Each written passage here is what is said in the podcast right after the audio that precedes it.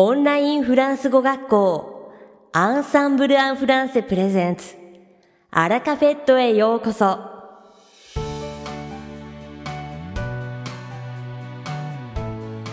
オンラインフランス語学校アンサンブル・アン・フランセプレゼンツ。アラカフェットへようこそ。この番組はフランス語学習をメインテーマにネイティブに通じる実践的なフランス語表現や日本人学習者が間違いやすい文法のポイントなどをアンサンブル講師が週替わりでお伝えします。本日の担当は響先生です。では、早速お聞きください。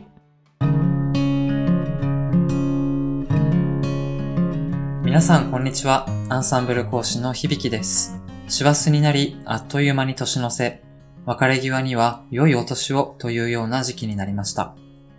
もう少しでクリスマスでもありますが、皆さんは何かクリスマスらしいことをする習慣はあるでしょうか？かくいう僕は大したことはしませんが、先日友人にシュトーレンをお裾分けしてもらいました。好きな割に自分ではなかなか買わないので、いただけるのはありがたいですね。そこで気になったのが、シュトーレンの表記、名称です。日本では、シュトーレンと真ん中を伸ばすことが多いですが、元となるドイツ語の発音は、シュトレン。おの母音は特に伸ばさないそうです。とは言っても、日本人の耳には伸びて聞こえたりしますよね。似たようなことは、毎年11月に話題になるボジョレーヌーボーに関しても言えます。フランス語では、ボジョレ・ヌーボー、ボジョレ・ヌーボーと発音しますが、このうちどの母音が伸びて聞こえるかの判断は微妙なところで、ボジョレー・ヌーボーと書こうが、ボージョレ・ヌーボーと書こうが、どちらが正解でどちらが間違いとは言えないことになります。しかし、思い切ってすべての母音を伸ばさずに、ボジョレ・ヌーボと書こうとすると、日本語ではどうしても座りが悪くなってしまうのが面白いところですね。フランス語ならまだしも、ドイツ語となると僕も門外漢なので、なんとなく言いやすいシュトーレンの方を使ってしまう気がします。さて、本日のラカフェットは2部構成でお届けします。第1部は僕響がお届けするフランス語レッスンです。会話ですぐに使える短く簡単で覚えやすいフランス語の表現をご紹介します。そして第2部はアンサンブルのビデオ教材フランス語ビデオ講座から文法解説ビデオをご紹介いたします。それではフランス語レッスンを始めましょう。今日はシニフィアン、シニフィエについてお話ししたいと思います。有名なパン屋さんの名前にもなっているので耳にしたことがある人もいるかもしれません。フランス語の発音は signifiant, signifié。いずれも高名な言語学者フェルディナンド・ソシュールがその理論の中で用いた用語でもあります。それぞれの語の学術的な意味をここでご説明するのは手に余りますが、フランス語の文法の知識を使えばどんな意味なのか少し想像することができますね。signifiant, signifié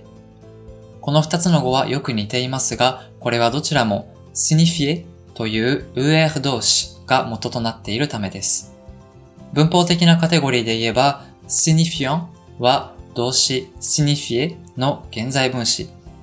signifier は発音が同じで紛らわしいですが、動詞 signifier の過去分詞ということになります。この形の対比何かで見たことがありませんか？例えば、動詞 fatigue を元にした fatigant と fatigue などがそうです。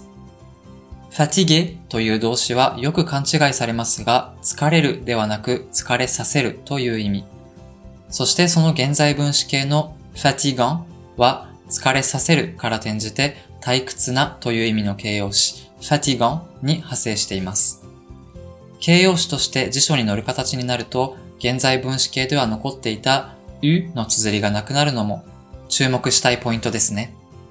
そして誰もが使ったことのある形容詞 fatigue も実は同じ動詞の派生形で疲れさせるという意味の fatigue が元になり過去分詞になって意味が反転することで疲れさせられた、転じて疲れたという意味になります。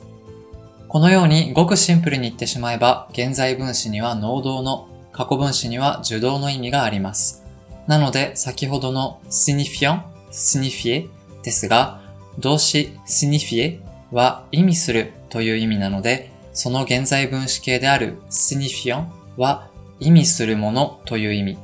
反対に、過去分詞形の signifie は意味されるものという意味になるのですね。とはいえ、これだけでは結局何のことなのだかわかりません。もしこのソシュールの用語の意味が気になったら、ぜひご自身で調べてみてくださいね。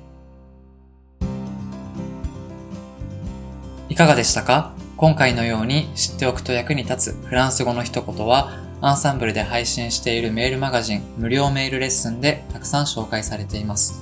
ご興味がある方はぜひ、アンサンブル・アン・フランセのホームページから無料メールレッスンにご登録くださいね。それではまた、アビアント響先生、ありがとうございました。アラカフェットは日本最大のオンラインフランス語学校アンサンブル・アン・フランセがお送りしています。この番組を聞いてくださっているすべての方にフランス語学習に役立つ特別なビデオ講座およそ1万円相当をプレゼントしています詳細は番組の最後にお知らせいたしますのでぜひ最後までお聞きください続きまして番組の第2部はアンサンブルスタッフのよしこがお届けします今回はアンサンブルのビデオ教材フランス語ビデオ講座から文法解説ビデオをご紹介いたします。このビデオ講座はアンサンブルの2000名を超える生徒様からご要望を受け作成したものです。一人でシャドーイングができる隙間時間に勉強でき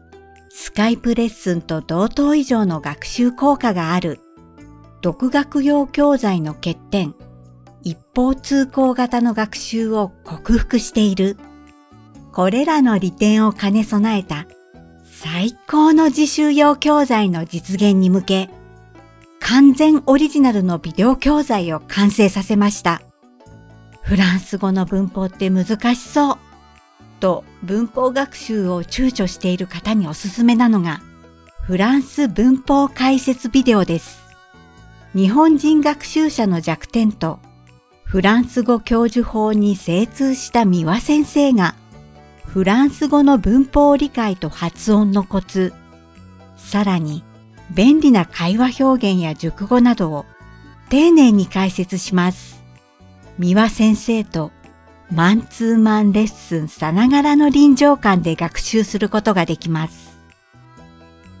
一時停止や繰り返し再生などレッスンの進行を自由にコントロールできますので、自分の学習ペースに合わせて、無駄なく効率よく受講することができます。三輪先生が丁寧に日本語や英語との比較も行いながら、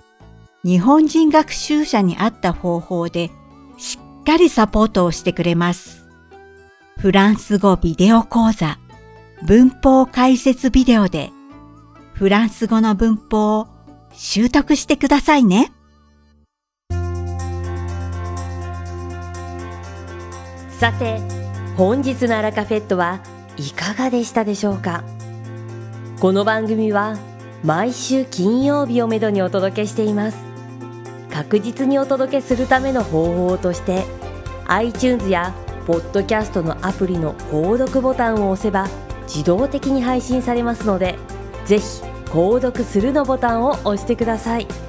また番組では皆様からのご感想やフランス語学習に関するご質問をお待ちしておりますアンサンブル・アン・フランスで検索していただきお問い合わせからお送りください。番組内でご紹介させていただきます。